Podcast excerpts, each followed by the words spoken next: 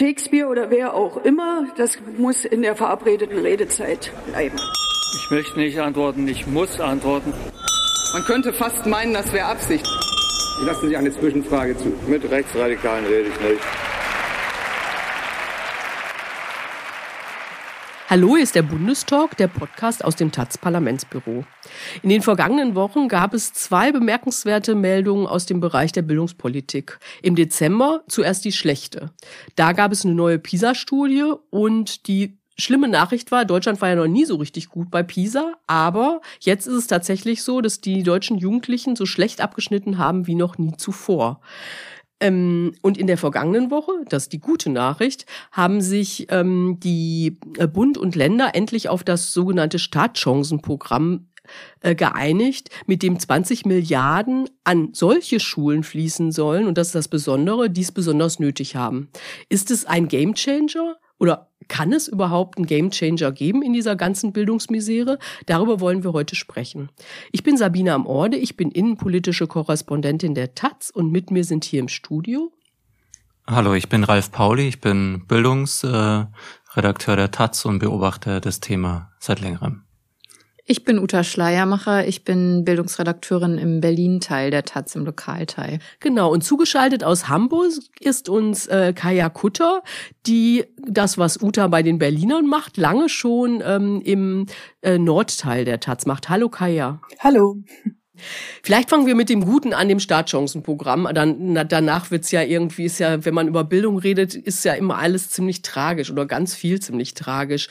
Uta, vielleicht kannst du einmal ganz kurz sagen, was hat es eigentlich damit auf sich mit diesem Programm? Ja, das ist ein Programm, da sollen, also womit man jetzt eigentlich mal versucht, endlich an dieses Thema ranzukommen, wie ungerecht äh, die Bildung in Deutschland abläuft. Das ist nämlich einfach immer noch die Herkunft sehr viel darüber aussagt, wo ich lande, äh, bildungsmäßig. Und ja, sie jetzt nehmen Bund und Länder sehr viel Geld in die Hand, 20 Milliarden sind das, dort ist das gerade schon gesagt, über zehn Jahre. Die sollen ungefähr so, ich glaube, 4000 Schulen zugutekommen.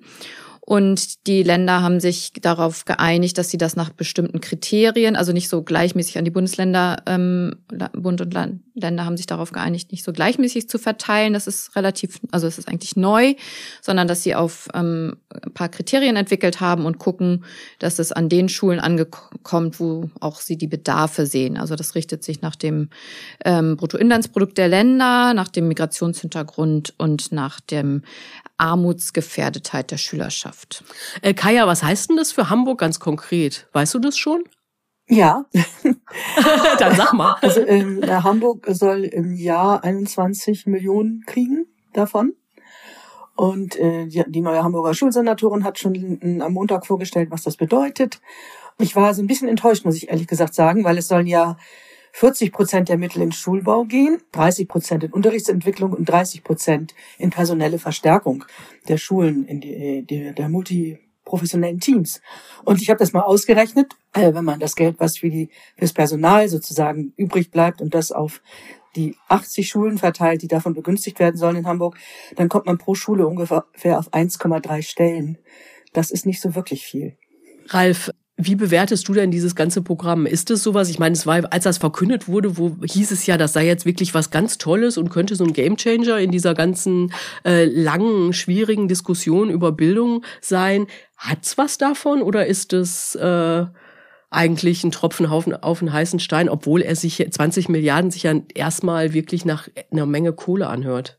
Ich glaube, es ist beides. Also zum einen verweist die Bundes Bildungsministerin Frau Stark-Watzinger schon zu Recht darauf, dass erstmals beim Bund-Länder-Programm im Bildungsbereich von diesem Königsteiner Schlüssel abgewichen worden ist, was Uta auch äh, eingangs gerade schon gesagt hat. Allerdings ähm, nur in einem Bereich, also nur bei 40 Prozent der Mittel wird nach sozialen Kriterien jetzt verteilt und die anderen eben nicht. Und das hat dann zur Folge, dass Bundesländer, die eigentlich gar keinen so hohen Bedarf hätten, an Schulen, die äh, mit armutsgefährdeten Kindern zum Beispiel zu tun haben, äh, zum Teil genauso viel äh, Mittel jetzt bekommen wie andere Länder, die es viel nötiger hätten. Also ich habe ähm, eine interessante Statistik von dem von dem Wissenschaftszentrum Berlin für Sozialforschung WZB aus dem vergangenen Jahr nochmal genauer angeguckt.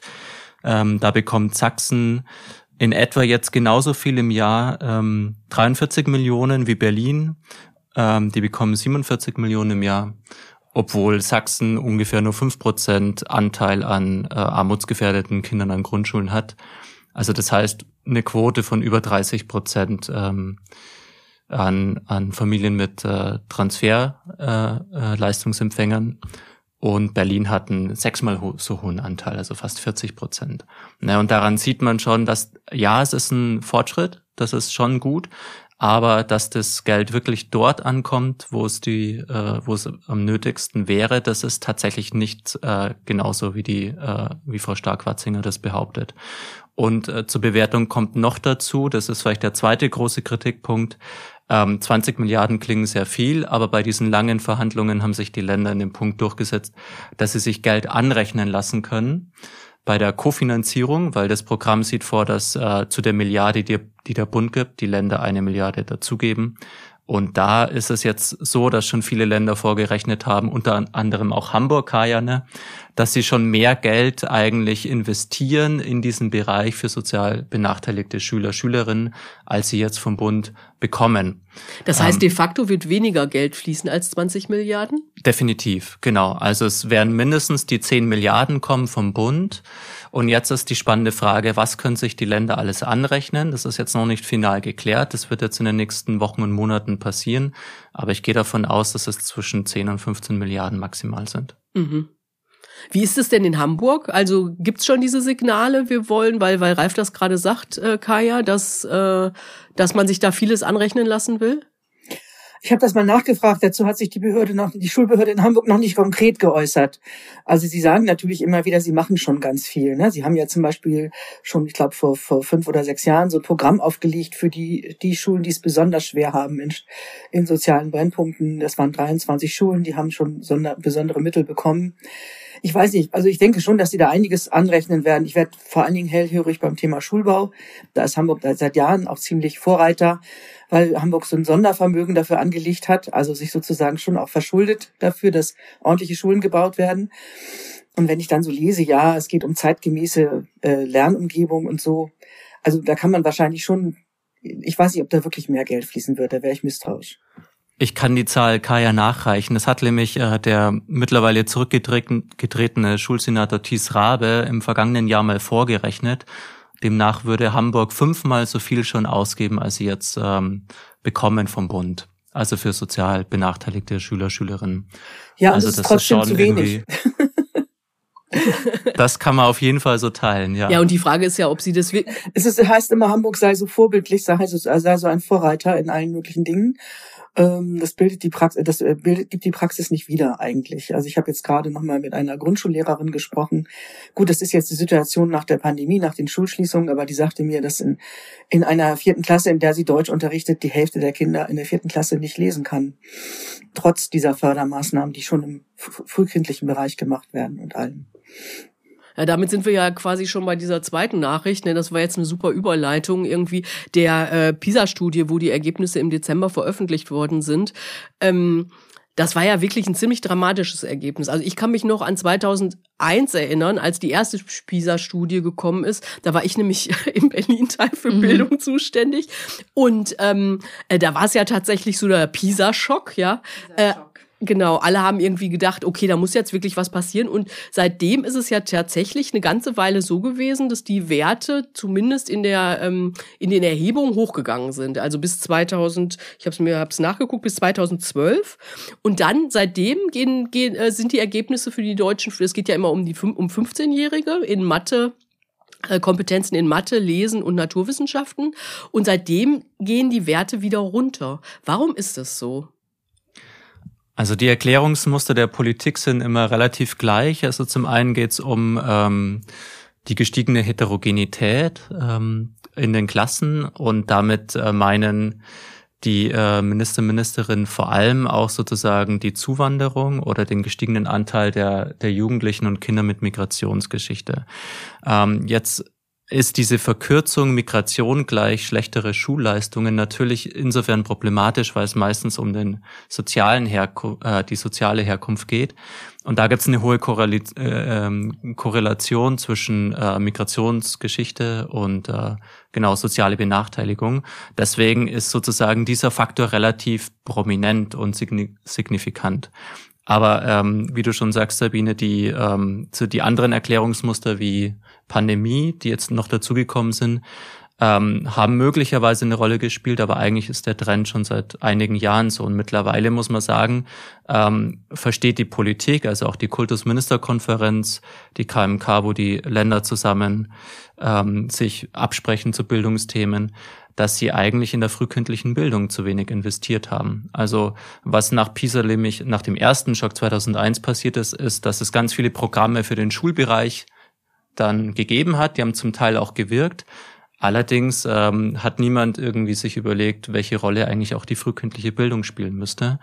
Und das ist in der Forschung relativ unumstritten, dass da die Weichen gestellt werden, schon in den ersten Lebensjahren. Genau, und wenn wir jetzt gucken, es gab ja neben der PISA-Studie auch andere dramatische Studienergebnisse, also die IGLU-Studie, die international die ähm, Kompetenzen von Grundschulkindern in der vierten Klasse gewertet hat. Die zeigt zum Beispiel, dass mittlerweile dort auch der äh, der Anteil der Schüler, Schülerinnen, die die Mindeststandards beim Lesen, Rechnen und Schreiben verfehlen, ähm, dramatisch gestiegen ist. Das heißt, die Kinder kommen eigentlich schon mit sehr großen Differenzen in die Grundschule und die Grundschulen schaffen nicht mehr das auszugleichen. Und das geht dann so weit, bis die dann bei der PISA-Studie in der Mittelstufe sind und ähm, zu diesen dramatischen Ergebnissen dann führen. Wie seht ihr das denn mit diesem Faktor Migration? Das wird ja ganz oft gesagt, wie Ralf das schon gesagt hat, und das hat ja ein wahnsinniges Verhetzungspotenzial. Ne? Also wird ja ist ja dieses Argument, wenn man die jetzt mal rausrechnen könnte, dann ist doch die die äh, deutsche Schule gar nicht so schlecht. Also das Problem ist nicht die Schule, sondern die Kinder. Ja, ähm, wie wie seht ihr das? Ich meine, die Kinder sind ja nun mal da. Also das und äh, wir haben ja in, in Hamburg zum Beispiel, äh, ich glaube, über 50 Prozent Kinder mit Migrationshintergrund oder mit Zuwanderungsgeschichte. Und das ist einfach die Realität. Äh, und, und es, sind, es gibt auch sehr viele, ich würde sagen, auch sehr viele erfolgreiche Bildungsgeschichten von, von äh, äh, zum Teil sogar erfolgreicher als die Kinder ohne Zuwanderungsgeschichte. Aber es ist eben die Realität, dass jetzt zum Beispiel in dieser Schule, äh, in dieser Schule, von der ich eben sprach, äh, ist, glaube ich, gar kein Kind mehr, das äh, ohne Zuwanderungshintergrund.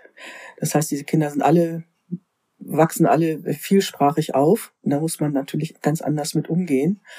Und auch gerade in Bezug auf Deutsch und Lesen und solche Fertigkeiten ähm, damit umgehen, dass die halt, dass wir, dass wir da Kinder haben, die in ihrem Alltag im, im Stadtteil, im Viertel, auf dem Spielplatz oder so einfach mit Deutsch eigentlich nichts zu tun haben. Also ich zumindest in, in Hamburg sehe ich das nicht so, dass das ein Verhetzungspotenzial hat. Das ist einfach die Realität und damit muss man konstruktiv umgehen. Es ist ja auch eine gute Nachricht von dieser ich glaube, dieser jüngsten Studie über die Neuntklässler, dass es im, im Fach Englisch die, genau die umgekehrte Entwicklung gibt. Da haben sie richtig zugelegt und die Schüler haben mehr Interesse an Englisch und die werden immer besser in Englisch, die junge Generation. Das heißt, es ist nicht so, dass sie grundsätzlich nicht lernen können, sondern es geht schon um die, um die Fächer.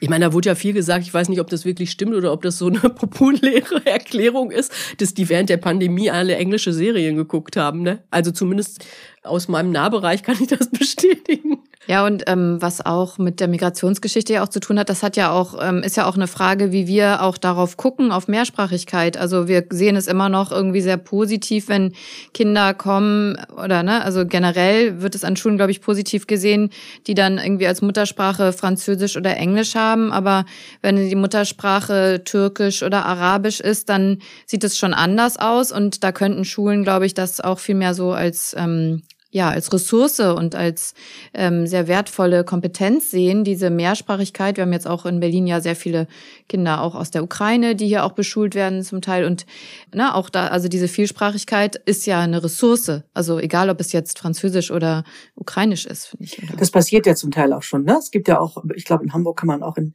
verschiedensten Sprachen auch mit dem Abitur belegen, ne? also Türkisch und so weiter. Es müsste nur noch weiter ausgebaut werden. Also äh, deine These, Sabine, dass die Pandemie zu besseren Englischleistungen führt wegen der Freizeit oder der Beschäftigung zu Hause, ist insofern doch die Tatsache gedeckt, dass als einziges Bundesland in diesem IQB-Bildungstrend mit den verbesserten Englischleistungen das Saarland sich verschlechtert hat bei Englischkenntnissen und das Saarland hat ja äh, großteils dann äh, Französisch als erste Fremdsprache wegen der Nähe zur, zu Frankreich. Und alle anderen Bundesländer haben sich verbessert. Also das würde ganz stark dafür sprechen. ähm, und zur, äh, zur Migrationshintergrund, da vielleicht kannst du, Kaya, uns noch ein bisschen was aus Hamburg erzählen, weil Hamburg ist ja eines der Länder, die trotz dieser gestiegenen Heterogenität in den vergangenen Jahren ähm, sich vergleichsweise verbessert haben bei den Schulleistungen. Also gegen, ganz kurz, gegen den Trend der anderen Bundesländer ist Hamburg zumindest nicht schlechter geworden und hat sich sozusagen im, im Länderranking in Deutschland verbessert. Und das ist eine Erfolgsgeschichte, die also die Bildungsforschung zumindest darauf zurückführt, dass Hamburg als einziges Bundesland seit zehn Jahren sehr konsequent ähm, die Daten erhebt, wie Schulabbrecherquoten, Vergleichsstudien, ähm, aber auch eben äh, soziale Index aufstellt, also wie die Armutsgefährdungsquote oder der Migrationshintergrund im, an der Schule und deshalb auch die Mittel verteilt. Und das wäre auch der, genau meine Frage. Also das, das ist in Hamburg ja schon insofern besonders, weil sie zeigen, eine höhere Heterogenität heißt nicht gleich schlechtere Leistungen, wie ja in der Politik so gerne ein bisschen unterstellt wird. Kaya, du guckst skeptisch. Also, ja, äh, nein, ich muss immer, ich, ich, ich halte immer dagegen, wenn das heißt, dass Hamburg sich verbessert hat. Ich, ich finde das immer so ein bisschen, also zumindest aus Hamburger Perspektive, eine nicht so korrekte Darstellung, weil äh, also zum Teil ist es so, dass sich die, die, die Werte an sich verschlechtern und trotzdem dann die Schulbehörde oder der Schulsenat eine Pressemitteilung rausgibt, hurra, wir haben uns verbessert. Das ist ja immer nur relativ, also relativ zu den anderen, die sich mehr verschlechtert haben.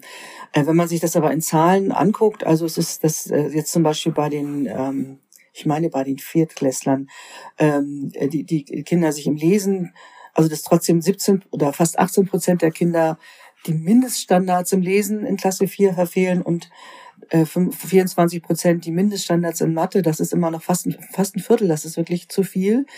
Wenn man dazu rechnet, ähm, also es gibt ja diese sogenannten Regelstandards, so, äh, wer die verfehlt, das ist dann über auch die Hälfte gut. Ne? Also das ist immer noch zu viel, auch wenn es natürlich nicht ganz so hart ist wie, wie die Zahlen in Bremen oder in Berlin. Das sind ja beides die anderen Stadtstaaten, die man gut vergleichen könnte. Ne? Ansonsten könnte man ja eher so andere Großstädte vergleichen, wie was weiß ich, Frankfurt oder München oder so. Und äh, ja, das stimmt, dass Hamburg ähm, da sehr gut aufgestellt ist, dass wir also schon vor vielen Jahren äh, wurden, gibt, wurde für die Schulen ein Sozialindex eingeführt, wo eben sowas äh, mit reinzählt, wie wie viele Bücher haben die Familien zu Hause und welche Schulabschlüsse haben die Eltern der Schule und so. Und nach Sozialindex äh, wird auch, äh, gibt es auch verschiedene Klassengrößen. Also die Schulen, die äh, belastete, also die sozusagen, wo die, die, die ärmere Kinder haben, die haben kleinere Klassen. Die haben jetzt zum Beispiel in der Grundschule bis zu no, also 19, 20 Kinder oder so. Und, und in der, auch an den weiterführenden Schulen, an den Stadtteilschulen haben sie auch bisschen kleinere Klassen. Und, äh, und es sind, glaube ich, auch die Sprachfördermittel und solche Geschichten werden auch nach diesen Kriterien verteilt. Das gibt allerdings auch oft auch ein bisschen Unwuchten und Stress. Also war jetzt zum Beispiel die auch die Inklusionsmittel wurden teilweise so verteilt. Das wurde hat dann zum Teil die Realität nicht abgebildet. Ne? Aber ähm, das wird in Hamburg gemacht und dann hat Hamburg auch äh, schon seit einigen Jahren so die, die ähm, das was sozusagen diese bundesweiten Lernstandserhebungen im Großen sind, das macht Hamburg eigentlich im Kleinen. Sie machen das so, dass sie, ich glaube, in den Jahrgängen, also zweite Klasse, dritte Klasse, fünf, sechs, sieben, acht oder so, dass sie regelmäßig jedenfalls bei allen Kindern den Lernstand erheben. Ähm, das sind die sogenannten Kermit-Tests oder Kermit-Erhebungen. Und damit können auch die Schulen selber sehen, ob ihre Kinder, wie ihre Kinder dastehen. Also das ist sozusagen nicht nur die, die subjektive Benotung eines Lehrers, sondern es wird sozusagen dann objekt, einigermaßen objektiv geguckt, was die können und was nicht. Das heißt, die Schulen selber können auch mit diesen Ergebnissen arbeiten und versuchen gegenzusteuern. Aber das ist ja auch äh, total spannend, dass ähm, das Start Startchancenprogramm jetzt da ein ganz klares Ziel auch benannt. Das haben wir noch gar nicht gesagt. Also ähm, die wollen tatsächlich ähm, die Quote derer, die die Mindeststandards im äh, Rechnen und Lesen verfehlen, halbieren. Und da bin ich schon sehr gespannt, ob das tatsächlich klappen kann. Meine Einschätzung wäre ja nein. Ich weiß nicht, wie, wie ihr das seht. Ja, da ist ja auch, finde ich, steht die große Frage, ähm, reicht es Geld in das System zu tun oder müssen wir vielleicht irgendwie an die grundsätzlichen Bedingungen, unter denen Schule stattfindet, unter denen Lernen stattfindet, ran. Also Kaya, du hast ja gerade von kleineren Klassen gesprochen.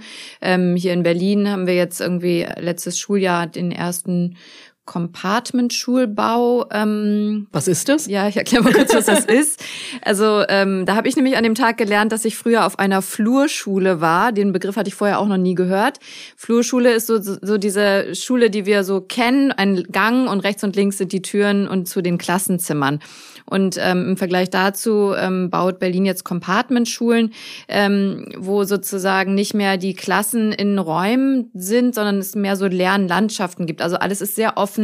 Es gibt kaum Wände. Es geht über von so Orten, wo Kinder sitzen können und ähm, wo sie sich mit verschiedenen Dingen beschäftigen können, aber auch so, also praktische Sachen meinte ich damit, praktische Sachen machen können.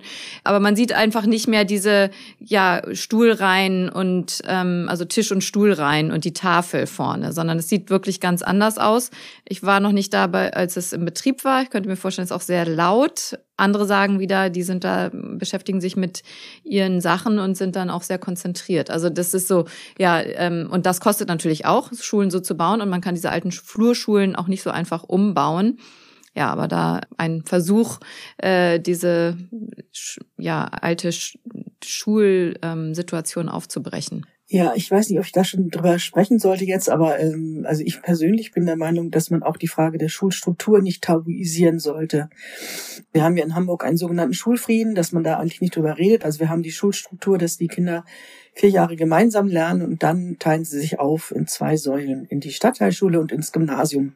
Und ähm, die Stadtteilschule muss gleichzeitig auch noch ähm, sozusagen die, den Hauptteil der Inklusion schultern also, also auch die Kinder aufnehmen, die früher auf die Sonderschulen gegangen sind und ähm, muss, muss auch überwiegend die, die geflüchteten Kinder aufnehmen. Und die Gymnasien, die können, die, also es kann zwar jedes Kind auf dem Gymnasium angemeldet werden, aber die können nach Klasse 6 einfach entscheiden, äh, die Kinder, die es die nicht genug leisten, die müssen wieder gehen. Äh, die, die können sozusagen weiter exklusiv arbeiten. Und das ist gewissermaßen, finden viele ungerecht und äh, zum anderen ist es ja auch so, dass die Kinder ja nicht nur von den Räumen lernen oder von den Lehrern lernen, sondern natürlich auch voneinander lernen. Und äh, was wir, was wir machen, äh, ich glaube, in Berlin ist es ein bisschen später, erst ab, nach Klasse 6, aber was wir machen, ist ja, ja dass wir die, die Schüler nach sozialer, nach sozialem Hintergrund trennen. Nach der Klasse 4. Es gibt in, in Hamburg die sogenannten Empfehlungen der, der Lehrer an die sich die Eltern irgendwie auch so meistens halten, so. Und es ist, glaube ich, auch wissenschaftlich belegt oder so, dass die Lehrer bei der Frage, welche Empfehlungen sie geben, bei einem Kind mit gleichen Leistungen äh, unterschiedlich entscheiden, je nachdem, wie der familiäre Hintergrund ist. Also wenn das jetzt irgendwie was, was ich ähm, eine, eine migrantische Putzkraft ist, dann wird eher die Stadtteilschule empfohlen, als wenn das jetzt ein, ein dass das ich eine, eine Lehrerin ist oder so, wo sie oder ein Zahnarzt, weil sie genau denken, am Gymnasium wird das verlangt, das wird, wird so viel verlangt, dass da auch das Elternhaus mithelfen muss. Und diese Aufteilung, also das, die, ich, ich stelle mir die Frage, ob diese Aufteilung eigentlich sinnvoll ist. Man muss vielleicht noch mal einmal zur Erklärung sagen, dass Hamburg ja diesen furchtbaren Schulkampf hatte. Ne? Ich weiß gar nicht genau, weißt du natürlich viel besser, Kaya, 10, 15 Jahre her, als es irgendwie Schwarz-Grün die sechsjährige Grundschule einführen wollte, wie wir die in Berlin ja haben, und dann aber eine äh, Volksabstimmung verloren hat und äh, das Ganze total gescheitert ist und in einer vollständigen Zerrüttung der Landes Politik geendet hat, wenn ich das jetzt richtig im Kopf habe. Korrigier mich bitte, wenn das nicht so ist. Und daraus resultiert ja dieser Schulfrieden. Ne? Also weil die nicht wollten, dass die Kinder sechs Jahre in die Grundschule gehen. Genau, ne? genau. Mhm. Das war die Frage. Also ob man quasi die äh, das gemeinsame Lernen in der Grundschule verlängert um zwei Jahre von vier auf sechs, wie wir das ja in Berlin und Brandenburg, glaube ich, noch haben. Ja, Ralf. Genau, also das ist definitiv eine wichtige Frage, Kaya. Ich würde trotzdem sagen, ähm, das ist politisch einfach nicht mehrheitsfähig, leider in den meisten Bundesländern. Es gibt einfach die Gemeinschaftsschule, die eine tatsächliche Alternative zum Gymnasium darstellen soll, auch aus Gründen der Chancengerechtigkeit. Gibt es in den, eigentlich in keinem Bundesland so wirklich. Und deswegen, ähm, ja, ist die Frage, reicht sozusagen der Ansatz jetzt die benachteiligten Schulen gezielt zu fördern, wie es jetzt das Startchancenprogramm versucht? Oder müsste man nicht eine komplette äh, Umstrukturierung vornehmen? Aber da sehe ich ehrlich gesagt ähm, keine politischen Mehrheiten dafür. Deswegen glaube ich, müssen wir mit dem arbeiten, was wir haben. Und das ist jetzt hier mal ein, ich sag mal, 10 bis 20 Milliarden Programm. Genau. Aber Kaya, du findest, man müsste doch mehr noch in diese Grundsatzdebatte gehen. Fragezeichen. Also diese politischen Vorzeichen da in Hamburg waren natürlich extrem ungünstig damals. Das war 2010. Ne? Das war so die äh, in Hamburg hatte eine eine äh, schwarz-grüne Regierung und das, das so ziemlich das erste, was sie gemacht haben, war, dass sie beschlossen haben, dass Volksentscheide verbindlich sind. und dann das zweite war diese, diese ambitionierte Schulreform, dass sie gesagt haben, wir machen eine sechsjährige Grundschule. Und dann gab es ja halt aus dem bürgerlichen gymnasialen Lager dazu, dazu diese Volksinitiative von sozusagen ähm, etwas elitären Eltern, die das geschafft haben, auch mit viel Geld und so eine Kampagne zu starten, das Ganze zu kippen. Und leider auch verbindlich ich denke manchmal, es ist ja inzwischen auch viel, sozusagen viel Wasser die Elbe runtergeflossen und ähm, es hat sich ja auch die, die, die, die, es hat sich ja auch die Schülerzusammensetzung und alles geändert und es haben sich auch die, die Eltern auch an den Gymnasien geändert. Es gibt jetzt zum Beispiel in, in Hamburg eine Elternvolksinitiative, die auch unzufrieden ist damit, wie es am Gymnasium läuft. Ne? Das, wir haben ja in Hamburg dieses ähm, noch dieses achtjährige Abitur, ich glaube in Berlin auch.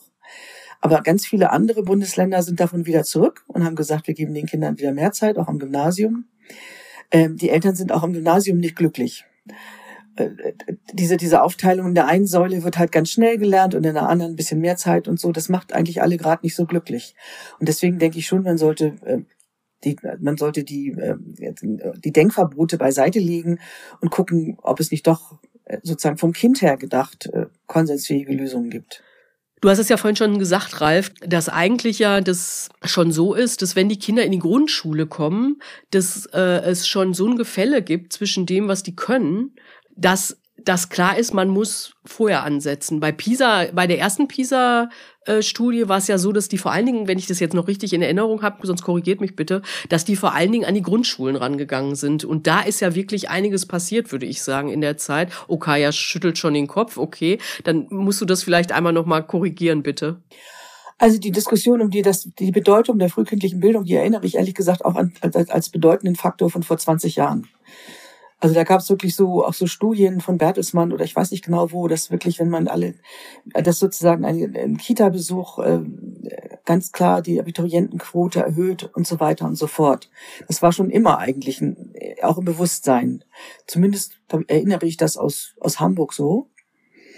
Und äh, in Hamburg war es zum Beispiel so, dass es früher ähm, für Kinder mit mit äh, Sprachförderbedarf äh, wegen Zuwanderungsgeschichte die waren früher, die, die, die bekamen einen Ganztags-Kita-Platz.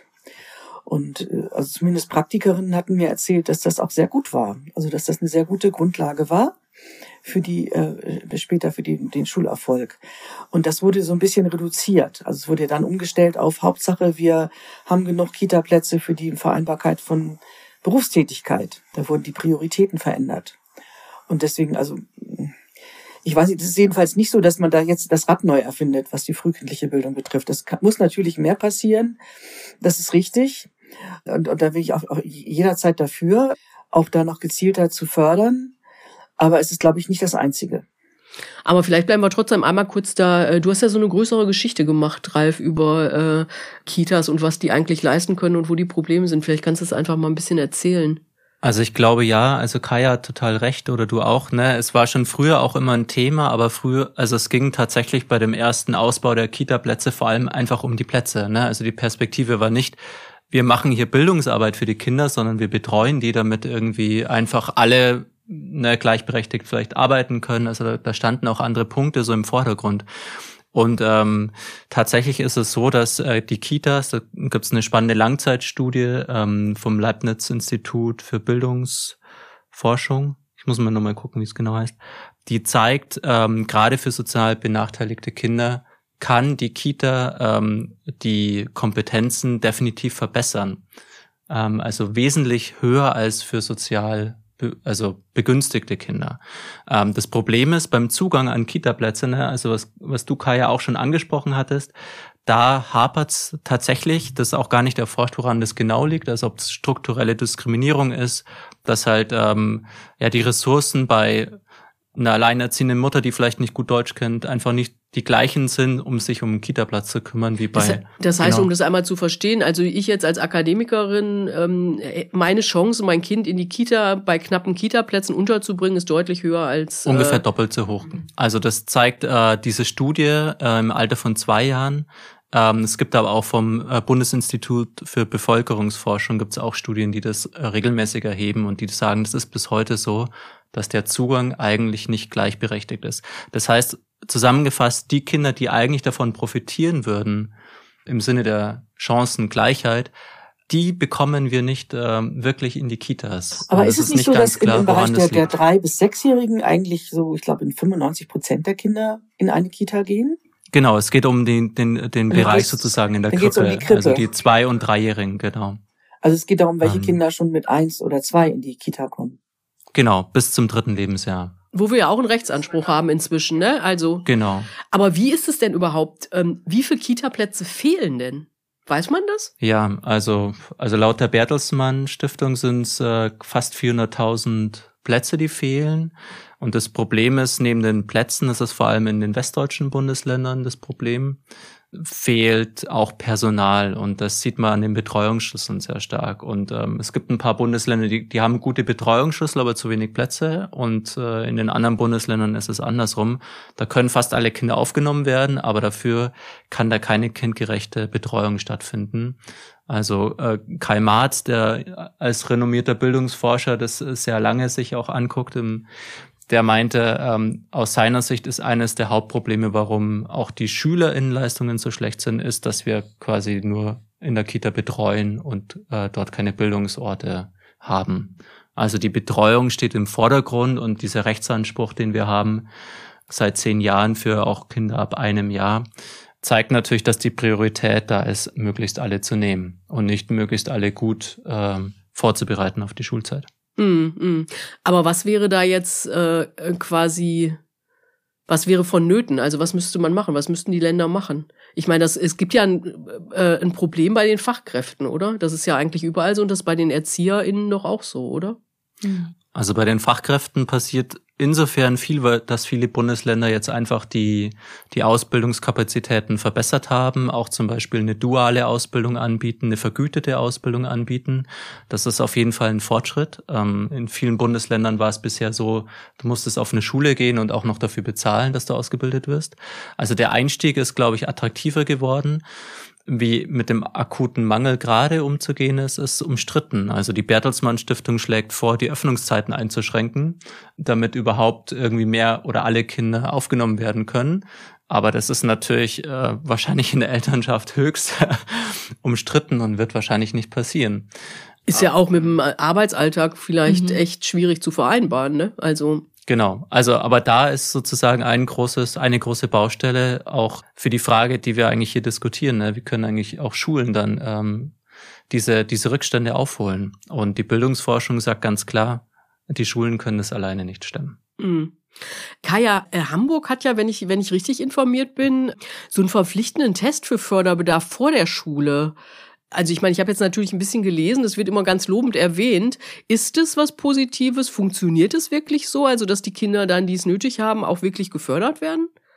Also so, ich habe im Vorwege auch nochmal geguckt und keine Auswertung dazu gefunden. Es gab nun ganz am Anfang so ein paar kritische Anmerkungen auch aus dem Wissenschaftsbereich, ob das nicht zu sehr sozusagen so, naja, äh, den, den defizitären Blick schult schon früh auf das Kind. Also es ist so die Kinder gehen mit viereinhalb in die Schu in eine Schule und werden da so angehört und angeguckt, wie sie sich so, also wie gut sie sprechen können und so. Und bei den Kindern, die die einen ähm, deutlichen Sprachförderbedarf haben, die werden dann verpflichtet, Sprachförderung in der Vorschule wahrzunehmen. Und das kann aber auch in der Kita stattfinden. Also es können auch Grundschullehrerinnen in die Kita gehen und da diese äh, Sprachförderung vornehmen. Und das ist, glaube ich, so stundenweise additiv. Ähm, also die, andere die andere Form ist natürlich, wenn die Kinder einfach irgendwo in, in, der, in der anderen Sprachumgebung sind, in der, also wo Deutsch gesprochen wird und das so mit aufschnappen, die Sprache. Ne? Aber das ist sozusagen die gezielte additive Förderung. Bei der Einführung war es umstritten. Es ist, glaub, hat sich jetzt aber, glaube ich, so eingespielt und läuft. Trotzdem gibt es eben diese, diese Problemlagen. Also trotz dieser Förderung Also gibt es diese Problemlagen, wie ich sie beschrieben hatte, mit dieser vierten Klasse, wo die Hälfte nicht richtig lesen kann, weil es eben, das reicht nicht sozusagen. Dieses, ähm, ich glaube, man muss das, das eine tun und das andere nicht lassen. Also die, die, die, die Lehrerin, mit der ich da neulich sprach, die sagte, sie brauchen einfach mehr Leute in der auch in der Grundschulklasse, nicht? Also sinnvoll wäre sowas wie ein Mentorenprogramm, äh, wo Leute von außen kommen und einfach, also die Kinder brauchen Beziehungen Leute, die sich mit ihnen beschäftigen, die mit ihnen reden und so. Sie bräuchte eigentlich mindestens drei Leute in der Klasse.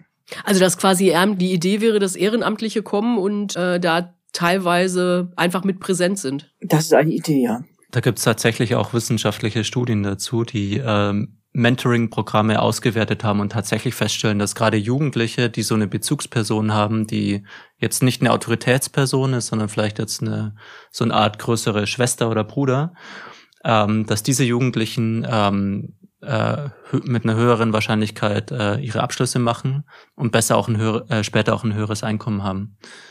Ähm, also das scheint zu funktionieren, aber generell ähm, ist, was Kaya sagt, glaube ich, definitiv ein Faktor Beziehungsarbeit. Also es gibt ja auch in einigen Bundesländern schon ähnlich wie das Startchancenprogramm spezielle Programme für so Schulen mit äh, besonderen Bedarfen, also quasi Brennpunktschulen. In Schleswig-Holstein zum Beispiel, oder? Genau, da gibt's die Perspektivschulen. Es gibt äh, in Rheinland-Pfalz SO4, die Talentschulen in NRW, Bonusprogramm in Berlin. Also einige Bundesländer haben schon äh, solche Ansätze und äh, wenn man mit diesen Schulleiter, Leiterinnen spricht, also ähm, dann sagen die ganz klar, wir brauchen einfach konstante Beziehungsarbeit.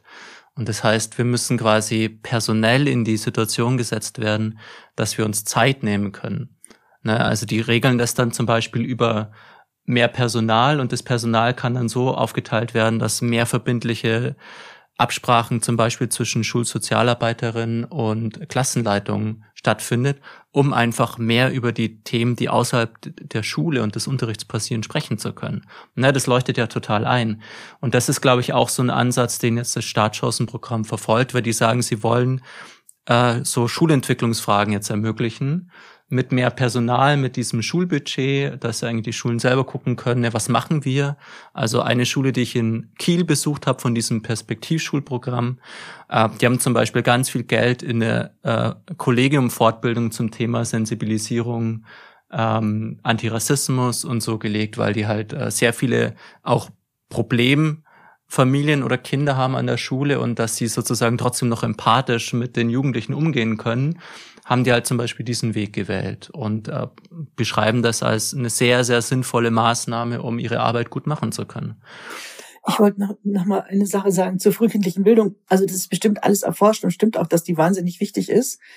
Äh, aber so, ich glaube, ein Faktor ist ja auch, dass gerade diese ganze, das ganze Reden drüber und die ganzen Appelle und die ganzen Maßnahmen natürlich auch wiederum den den ähm, den Kindern aus bildungsnahen äh, Elternhäusern auch nützen und das sozusagen dadurch, äh, dass ich glaube, die auch fitter werden und dass, dass dadurch natürlich auch die Schere nicht nicht unbedingt, ähm, also dass das auch ein Faktor ist, der vielleicht dann auch wieder die Schere vergrößern könnte. Das ist na gut ein Gedanke. Und der Ach, weil die anderen Kinder, die es eigentlich nicht nötig haben, in Anführungsstrichen, ähm, auch davon profitieren. Ach, ich finde, man hat es ja eigentlich immer nötig, oder? Also das ist ja gut. Ähm, wenn Kindern viel vorgelesen wird, das ist doch schön. Also ich habe zum, zum Beispiel, meine Kinder waren so in dem Alter, als die PISA-Studie gerade auf den Markt kam, und ich habe meinen Kindern sehr viel vorgelesen, weil ich mache, ja, PISA-Studie sagt ja, man muss den Kindern viel vorlesen, also von früh bis spät vorgelesen. Ganz toll gefördert. Hat bestimmt nicht zur Verringerung der Schere beigetragen. Egal, aber jedenfalls, ähm, ein anderer Punkt ist, dass ich ähm, mich immer, immer so ein bisschen gegen die Vorstellung wäre, wenn man nicht ganz am Anfang was gemacht hat, dann ist das alles ist Hopfen und Malz verloren. Es gibt ja auch gerade viele Kinder in der Schule, die sich noch im Laufe einer Schullaufbahn weiterentwickeln und und äh, auch Spätzünder sozusagen und und das habe ich zum Beispiel auch bei, bei, bei, bei Heimkindern, ehemaligen Heimkindern gesehen, dass sie noch, die haben, was weiß ich, die schlimmsten Diagnosen in ihren Gutachten und wie, wie lernbehindert sie sind, was weiß ich. Und trotzdem sind die, wenn, wenn man sozusagen in Beziehung geht und Themen hat und so, intellektuell total fit. Also deswegen, ähm, ähm, äh, würde ich immer sagen, man soll nicht, also man, frühkindliche Bildung fördern ist total wichtig und das ist wahrscheinlich auch ein Schlüssel. Also wir haben ja im Prinzip die Schüler, die diese Mindeststandards nicht erreichen in der vierten Klasse. Das sind ja die, die einfach, so wie ich das verstehe, mehr Zeit brauchen, um diese Mindeststandards zu erreichen. Und diese Zeit sollte ihnen das Schulsystem auch einräumen. Und es ist ja so, wie es angelegt ist. Ich weiß in vielen Bundesländern nach Klasse neun oder zehn. Also diejenigen, die am meisten Zeit brauchen, die sollen am frühesten wieder gehen. Und das ist eigentlich ein Gedanke, der mir eigentlich widerstrebt. Also ich finde, dann sollte man den, wenn, wenn sie noch die Möglichkeit haben, bestimmte Standards zu erreichen, dann sollte man ihnen auch die Zeit gewähren. Ja, ich fand das auch, ähm, genau, danke, Kaya. Ähm, und auch nochmal im Hinblick darauf, was Ralf gerade gesagt hat, so ja, wie sind dann eigentlich die Bedingungen an den Schulen? Wo gibt es denn Freiräume, die da geschaffen werden können? Ich glaube, da hilft teilweise Geld auch. In Brandenburg haben sie jetzt auch in der Pandemie gute Erfahrungen gemacht, dass sie den Schulen eigene Budgets gegeben haben. Das waren so ein paar tausend Euro. Das führen die jetzt fort, ähm, wo die dann einfach sich, sich, also gucken können, ja, was brauchen wir denn? Was wollen wir denn? So. Ich glaube, das ist auch was, was ja auch insofern einen guten Effekt hat, dass man von diesem Lehrerinnen und Lehrer sind so in so einer Mühle und ähm, ne, haben auch selber das Gefühl, ihr Beruf wird nicht wertgeschätzt und sie haben auch nicht so die Möglichkeiten, viel zu gestalten. Und da ist da, glaube ich, der Versuch, dem was entgegenzusetzen. Und ähm, so wie ich gehört habe, ähm, funktioniert das gut. Genau. In Berlin ähm, zum Beispiel gibt es gerade eine Studie, die ähm, mit Unterstützung der GEW, also der ähm, Gewerkschaft für Erziehung und Wissenschaft durchgeführt wird. Die gucken nämlich sich mal ähm, an, wie, wie sind eigentlich die Lehrerinnen und Lehrer belastet. Also die sollen immer eintragen, wie viel Stunden wenden sie wirklich auf, um zu gucken, wie viel Wochenarbeitsstunden fallen denn tatsächlich an. Also da wird alles Klausuren korrigieren, ähm, Unterrichtsvorbereiten, das können die alles so ähm, ganz genau ähm, eintragen. Und ja, davon ähm, verspricht sich die GEW auf jeden Fall auch ähm, Einblicke da rein, ob ein Lehrer oder eine Lehrerin dann mehr als 80 Stunden die Woche arbeitet oder weniger. Also das sind so die, ja, genau, die Maßstäbe da. Ich glaube, das ist ja ein bisschen der Ansatz auch von diesem Programm jetzt zu sagen, wir haben Schulen, die sind ja erwiesenermaßen auch was das Personal angeht, benachteiligt, weil sie eine höhere Fluktuation haben, weniger äh, Schulleitungspersonal finden. Also es, da gibt es Studien dazu, die das klar belegen. So die Schulen haben an sich größere Herausforderungen und oft auch weniger Personal. Und genau deswegen will man diese Schulen stärken. Die spannende Frage ist natürlich, so bringt Geld alleine ähm, genug, ne? Oder ist Geld da irgendwie maßgeblich? Und ich fand es sehr spannend, was ähm, Frau Heckmann, das ist die Leiterin vom Campus Rüttli, und Campus Rüttli ist ja sozusagen die als Vorzeigeschule, die so diesen Turnaround geschafft hat zur Problem, zur Modellschule. Die sagt, ähm, das Geld ist super. Es ist auch super, dass sie jetzt in diesem neuen, jetzt zweiten Berliner äh, Brennpunktschulenprogramm Berlin Challenge dabei sind, ähm, das nochmal wesentlich mehr Gelder vorsieht für die Schulen. Sie sagt aber, ähm, wir brauchen als Schulen einfach auch Unterstützung bei der Frage, was machen wir mit dem Geld? Also das ist irgendwie, finde ich, auch was, was äh, andere Schulen, SchulleiterInnen immer wieder sagen, die sind so in ihrem Alltag gefangen, dass sie eigentlich keine Ressourcen haben, sich da Zeit zu nehmen, um zu überlegen, wie wollen wir das Geld eigentlich einsetzen, was ist gut für unsere Schülerinnenschaft. Und da gibt es zum Beispiel äh, Programme wie von dieser Wibben Stiftung Bildung, die irgendwie Brennpunktschulen aus vier Bundesländern begleitet, um so Vernetzungstreffen organisiert, um äh, einen Austausch zu ermöglichen über die Frage, wie, wie, wie macht ihr das, wie können wir das machen. Und wie ich das mitbekomme, ist das sehr, sehr, sehr hilfreich und sinnvoll. Vielleicht muss man einmal nochmal erklären, ähm, die Rüttli-Schule war ja, ich habe das nämlich tatsächlich vorher nochmal nachgeguckt, da haben die, ähm, ein Teil der Lehrerin oder vielleicht war es sogar das ganze Kollegium, äh, 2006, also ist ja jetzt schon eine ganze Weile her, so ein Brand, lief immer als Brandbrief äh, äh, verfasst und auf die Gewalt an, den Schu an der Schule hingewiesen und so nach dem Motto, hier ist überhaupt kein Unterricht mehr möglich, Hilfe, Hilfe, wir brauchen irgendwie, so geht das nicht weiter.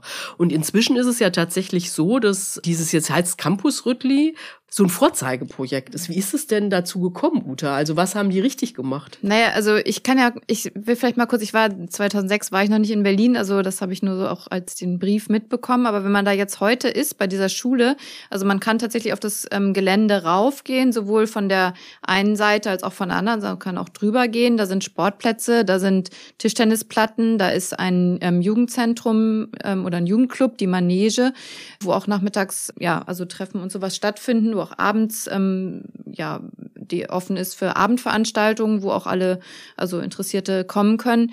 Das ist so ganz also irgendwie offen, aber trotzdem noch ja diesen Campus-Charakter. Ich glaube, allein daran sieht man schon, was da vielleicht passiert ist. Also das, ähm, die haben sich so in auch in die Nachbarschaft geöffnet. Und ich glaube, auch da war so ein bisschen die Vorstellung damals, es, es geht nicht nur darum, was hier an der Schule passiert, sondern wir müssen so den ganzen, das ganze Umfeld mit einbeziehen. Ja, also deshalb arbeiten sie jetzt mit dem Jugendclub zusammen, die haben mit den Eltern besser angefangen zusammenzuarbeiten, die haben mit der anderen Schule, die daneben war, angefangen und ja, ich glaube auch da ähm, genau war es nicht nur Geld, sondern auch ein anderer Ansatz, ein anderes Denken von Schule, so um, umfassender und so eine sozialräumliche Öffnung oder sowas, äh, so heißt es, glaube ich. Also im Prinzip heißt es, ja, wir öffnen uns vom dem, was nur in der Schule stattfindet, in die Bereiche, die auch die Kinder und Jugendlichen begleiten. Also und zu den Personen, die die Kinder und Jugendlichen ja auch begleiten. Es gibt auch ähm, speziell zu Berlin und zu dem Bonusprogramm, das wir vorhin schon erwähnt hatten, auch seit einigen Jahren vom Senat ein Programm, um äh, Schulen zu fördern, die diese Unterstützung benötigen. Gibt es eine Auswertung ähm, von dem Wissenschaftszentrum Berlin für Sozialforschung und die kommen zu dem Schluss, dass an den harten Parametern so ein Programm eigentlich nicht wirklich was ändert. Also die Frage, gibt es weniger Schulabbrecher, gibt es bessere Noten, sind die Fehlzeiten irgendwie, also oder Fehltage geringer. Also da gibt's gar nicht so einen großen Unterschied, aber was offenbar ein riesiger Unterschied ist, ist so, sind so weiche Komponenten wie die Motivation, das Schulklima. Und ich glaube, das ist so ein bisschen das, was auch der Geschäftsführer von der Wippenstiftung Bildung jetzt zum Startchancenprogramm gesagt hat. Ähm, er wünscht sich eigentlich natürlich mehr Geld, Andererseits ist es total wichtig für die Schulen, dass sie erstmal diese Aufmerksamkeit bekommen, dass ihnen jetzt irgendwie was Gutes zuteil werden soll. Und ähm, das kann viel auslösen, allein im Kollegium. Ne, diese auch nicht jetzt im Sinne von Druck, aber so von, okay, wir brauchen offenbar hier, wir bekommen die Aufmerksamkeit, dass es bei uns irgendwie schwierig ist. Und das macht schon einen großen Unterschied. Und offenbar überträgt sich das auch auf die Schülerinnenschaft. Wir müssen noch einmal über die äh, äh, Lehrkräfte reden. Also was mich ja echt so ein bisschen schockiert hat, als ich geguckt, äh, probiert habe herauszufinden, wie viel äh, davon eigentlich fehlen, dass, dass man gar keine richtige Zahl findet. Ich meine, ihr wisst es besser, aber ich habe so ein bisschen geguckt und dass es so Schätzungen gibt, zwischen 30 und 120.000 Lehrer und Lehrerinnen würden bundesweit fehlen. Ich meine, das ist ja eine irrwitzige Differenz. Wie kann das sein, dass man nicht weiß? Ich meine, man weiß doch, wie viele Kinder auf die Welt kommen, wie viele Kinder dann in ein paar Jahren in die Schule gehen. Woran liegt es? Kaya, du schüttelst den Kopf? Also ich habe nur gerade bei Ralf Pauli gelesen. dass es ja jetzt eine Korrektur der, der äh, Bedarfsanalysen für die Grundschullehrkräfte gibt, ne? Ist richtig, ne? Dass die, das hat, glaube ich, die. Ja, wobei das, glaube ich, auch schon, sobald die Studie, also das hieß ja so, ah, an den Grundschulen sieht es vielleicht nicht ganz so schlimm aus. Und ich glaube, sobald die Studie raus war, gab es auch schon wieder ähm, Stimmen, die gesagt haben, na ja, die gehen halt ähm, also die die voraus also da da muss man auch sehr viele sehr optimistische Voraussetzungen ähm, also laut mitdenken, der Studie gibt um, es ich glaube 50.000 oder 100.000 Grundschullehrer zu viel in zehn Jahren? Wie war das genau? Ja, das war diese Bertelsmann-Studie. Das müssen wir vielleicht einmal kurz aufklären. Genau. Also es, das Thema ist tatsächlich wirklich auch umstritten. Also äh, die Kultusministerkonferenz hat sich Anfang letzten Jahres mit dem Verband Bildung und Erziehung, VBE, auch eine Gewerkschaft wie die GW, äh, gestritten, weil die gesagt haben, sie glauben, dass aktuell 50.000 Lehrkräfte fehlen. Und laut KMK, also laut den Ländern, wären es nur ungefähr 10 oder 14.000. Die genaue Zahl weiß ich nicht, aber auf jeden Fall deutlich weniger. Und ähm, das hat schon zur Frage geführt, wie erhebt eigentlich die KMK, also die Länder, ihre Daten? Und interessanterweise gibt es auch bei der Frage, welche Prognose ähm, sie wählen und wie, wie sie das berechnen, gibt sehr, sehr große Kritik. Also Klaus Klemm, der auch ein renommierter Bildungsforscher ist, der hat mal ausgerechnet, ähm, dass er sozusagen auf auch ein Vielfaches bei der Bedarfs ähm, Analyse jetzt für die kommenden Jahren kommt. Und er hat es damit begründet, dass die KMK einfach ähm, zum Teil ähm, davon ausgeht, dass alle, die ein Studium anfangen, später auch als Lehrkräfte hinten rauskommen. Was natürlich Quatsch ist, weil die Schwundquoten im Lehramtsstudium sind erwiesenermaßen relativ hoch. Ähm, und deshalb stimmt es natürlich nicht und die gehen von falschen Zahlen aus. Und erstaunlicherweise ist es jetzt auch jetzt wieder so bei dieser ähm, Prognose für die Grundschullehrkräfte.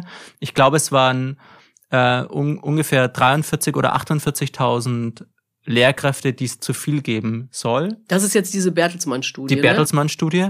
Und die äh, Länder gehen aber für denselben Zeitraum oder Zeitpunkt von einem Mehrbedarf an 6000 Lehrkräften aus. Also auch hier ist irgendwie die Differenz enorm.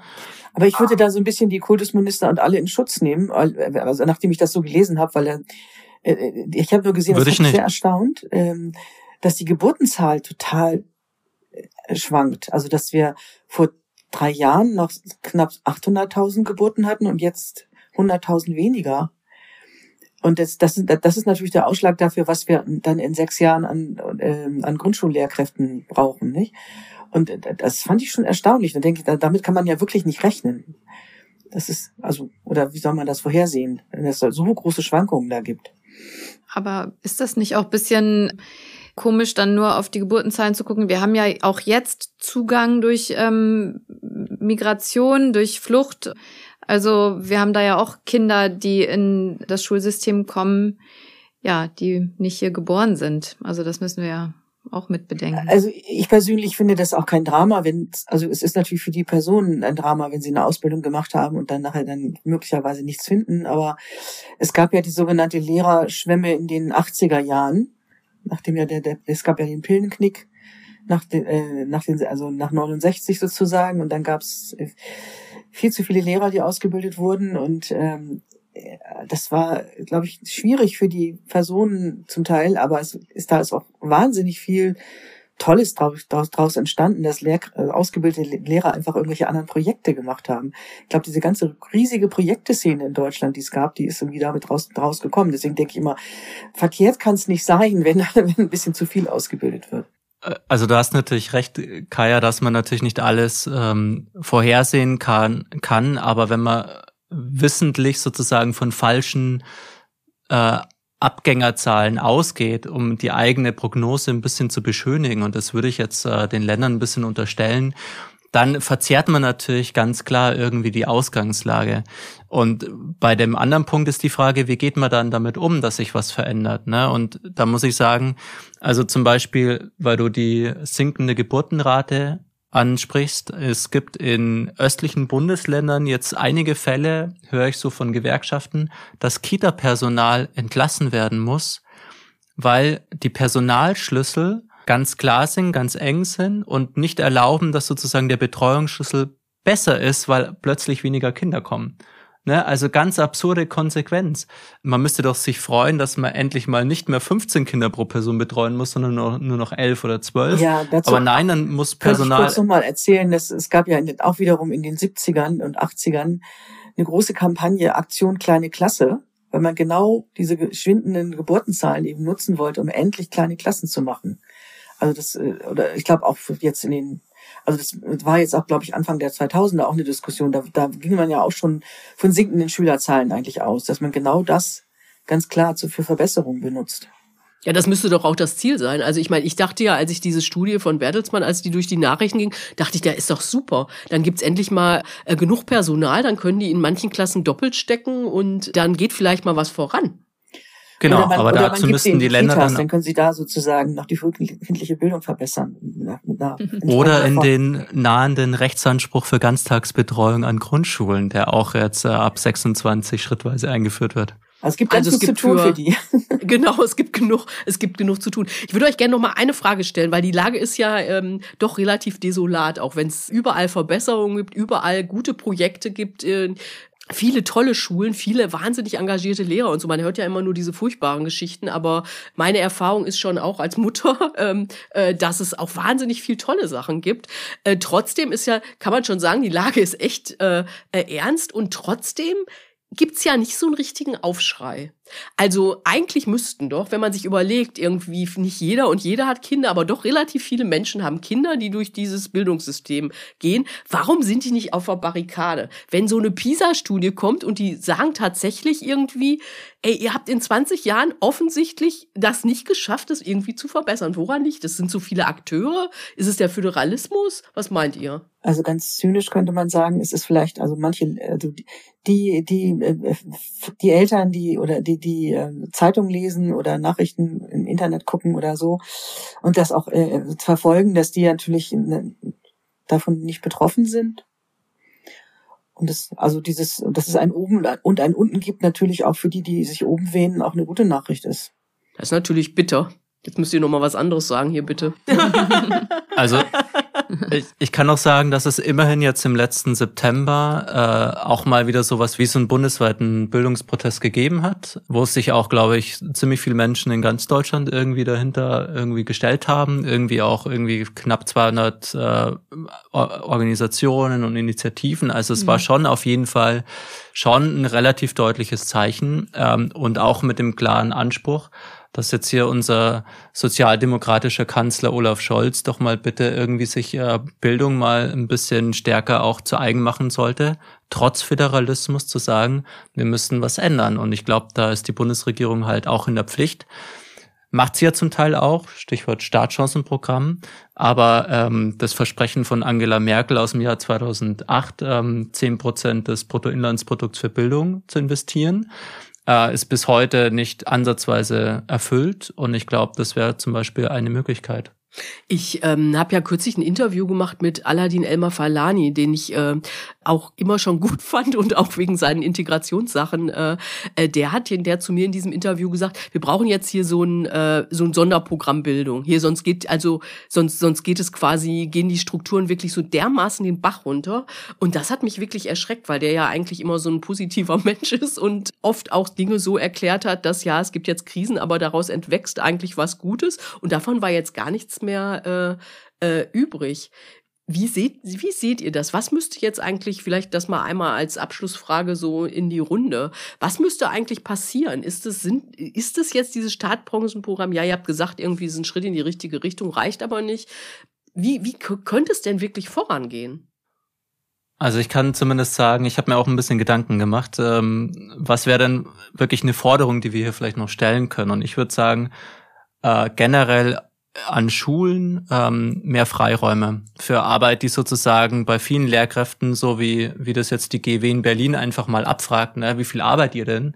Äh, wenn man irgendwie 24, 28 Stunden unterrichten soll und der Rest ist sozusagen, kannst du mal gucken, wie viel Zeit du da reinstecken möchtest, dann ist natürlich die Motivation nicht sonderlich hoch dann auch zusätzliche Elterngespräche oder äh, Schriftverkehr oder Telefonate mit irgendwelchen Ämtern zu führen über Familien und Schüler und so weiter. Also ich glaube, man müsste tatsächlich sagen, einfach bei diesen Ansprüchen an Schule, was Unterrichtsfächer und Stoff geht, dramatisch kürzen, um sich mehr um sozusagen, ich sage jetzt mal, diese pädagogische Arbeit kümmern zu können. Das, glaube ich, wäre total wichtig. Ich würde auch sagen, ähm, aus politischer Sicht, mehr abordnen an Schulen. Ich meine, wenn die Leute verbeamtet sind, ich, ich glaube, das ist jetzt eine unpopuläre Forderung, aber ich glaube, es wäre gerechtfertigt bei den Privilegien, ähm, die auch Beamte, Beamtinnen haben, dass man sagen kann, also ein Jahr, zwei Jahre verpflichtend mal an so eine Schule, die wirklich äh, personell unterbesetzt ist. Das finde ich ist, ist ein faires Angebot im Sinne der Chancengleichheit. Und natürlich einfach generell mehr Geld ins System. Also die mit den 10 Prozent wäre, glaube ich, schon echt viel gewonnen. Das ist vielleicht nicht die 100 Milliarden, die jetzt Elmar Falani oder jetzt auch die SPD oder die Linkspartei fordert. Aber es wäre auf jeden Fall eine wesentlich höhere stetig, stete äh, Finanzierung. Wollt ihr noch was ergänzen? Ich würde mich Ralf anschließen, also auch mit den mehr Freiräumen. Ähm, und weil, wenn man dann mit Lehrerinnen und Lehrern spricht, dann hört man ja auch immer wieder dieses, ja, es ist Beziehungsarbeit, ja, wir sind da und ne, wir, wir machen dann auch immer noch mal mehr, weil wir sehen, dass es notwendig ist, also neben dem, was der Lehrplan vorgibt. Und ich finde, wir sollten dann auch nicht vergessen, du hast gesagt, was alles an Schule ähm, sozusagen herangetragen wird. Schule sind ja auch die Orte, wo wir ähm, Demokratie lernen und wo auch, ähm, finde ich, gewährleistet werden muss, dass, ähm, also und das ist auch, ist ja auch die Vorgabe, dass Schülerinnen und Schüler auch mitbestimmen können. Und da lernen sie, was Demokratie ist, wenn sie auch gefragt werden. Aber auch das braucht alles Zeit. Und das, ähm, ja, brauchen wir einfach die Zeit. Wir haben es jetzt erlebt mit dem Nahostkonflikt, der an Schulen auch ähm, durchgeschlagen ist ähm, als Konflikt, der in den Klassenräumen stattfindet, wo die Lehrerinnen und Lehrer ähm, auch gefordert sind, um da was zu erklären, um, um zu vermitteln. Und ja, ich glaube, das, also es braucht einfach Zeit und ähm, Freiräume und auch Geld, ja. Kaya. Ja. Möchtest du noch? Also Geld auf jeden Fall, ja. Nee. Ich, ähm, ich bin auch an dem Thema Zeit so ein bisschen dran. Also das mit dem, ich würde das alles auch unterstützen, auch dass die Lehrpläne ähm, entschlackt werden müssen auf das Wesentliche, also dass man realistische Lehrpläne hat, auch gerade für die Kinder, die mit, mit äh, sozusagen nicht, die, die nicht mit der Bildungssprache Deutsch aufwachsen. Ähm, ansonsten denke ich manchmal auch, also ich, ich, ich bin eigentlich ein bisschen eine Skeptikerin der, gegenüber den Waldorfschulen. Aber was ich an den Waldorfschulen gut finde, ist, dass die sagen, wir haben für alle Kinder eigentlich ein zwölfjähriges Curriculum zum Menschwerden, zum Großwerden. Also egal, ob die später Tischler werden oder Physiker oder was weiß ich. Ähm, wir, wir haben da irgendwie äh, das, das, das dauert halt zwölf Jahre, was wir denen anzubieten haben. Und wir haben ja dieses System, dass wir sagen, die Schüler müssen, die, die nur Hauptschulabschluss machen oder, oder äh, die müssen halt schon nach Klasse neun oder zehn gehen. Und ähm, ich würde mir da einfach so ein bisschen einen, einen entspannteren Umgang mit wünschen, dass man sagt, also anstatt die jetzt dann zu früh von der Schule wegzuschicken und dann auf irgendwelche Übergangsmaßnahmen oder so, dass man halt sagt, die haben halt die Zeit, die sie brauchen, um, um den Bildungsstandard zu erwerben, den sie wollen. Also so mittleren Bildungsabschluss oder Abitur.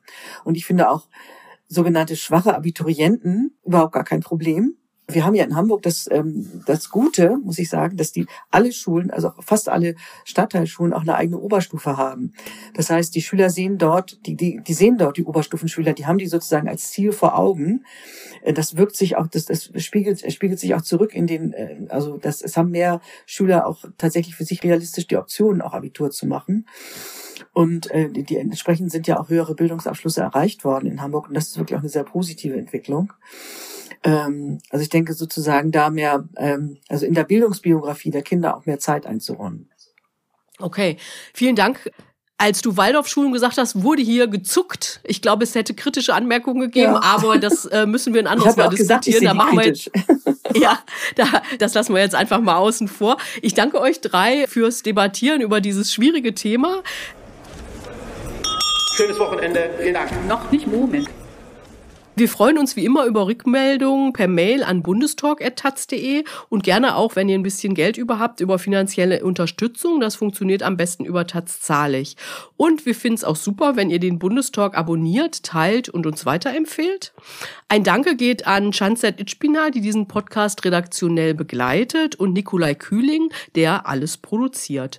Ja, und vielen Dank fürs Zuhören und wenn ihr wollt, hören wir uns nächste Woche wieder. Bis dahin. Tschüss. So, damit ist das jetzt hoffentlich auch erledigt.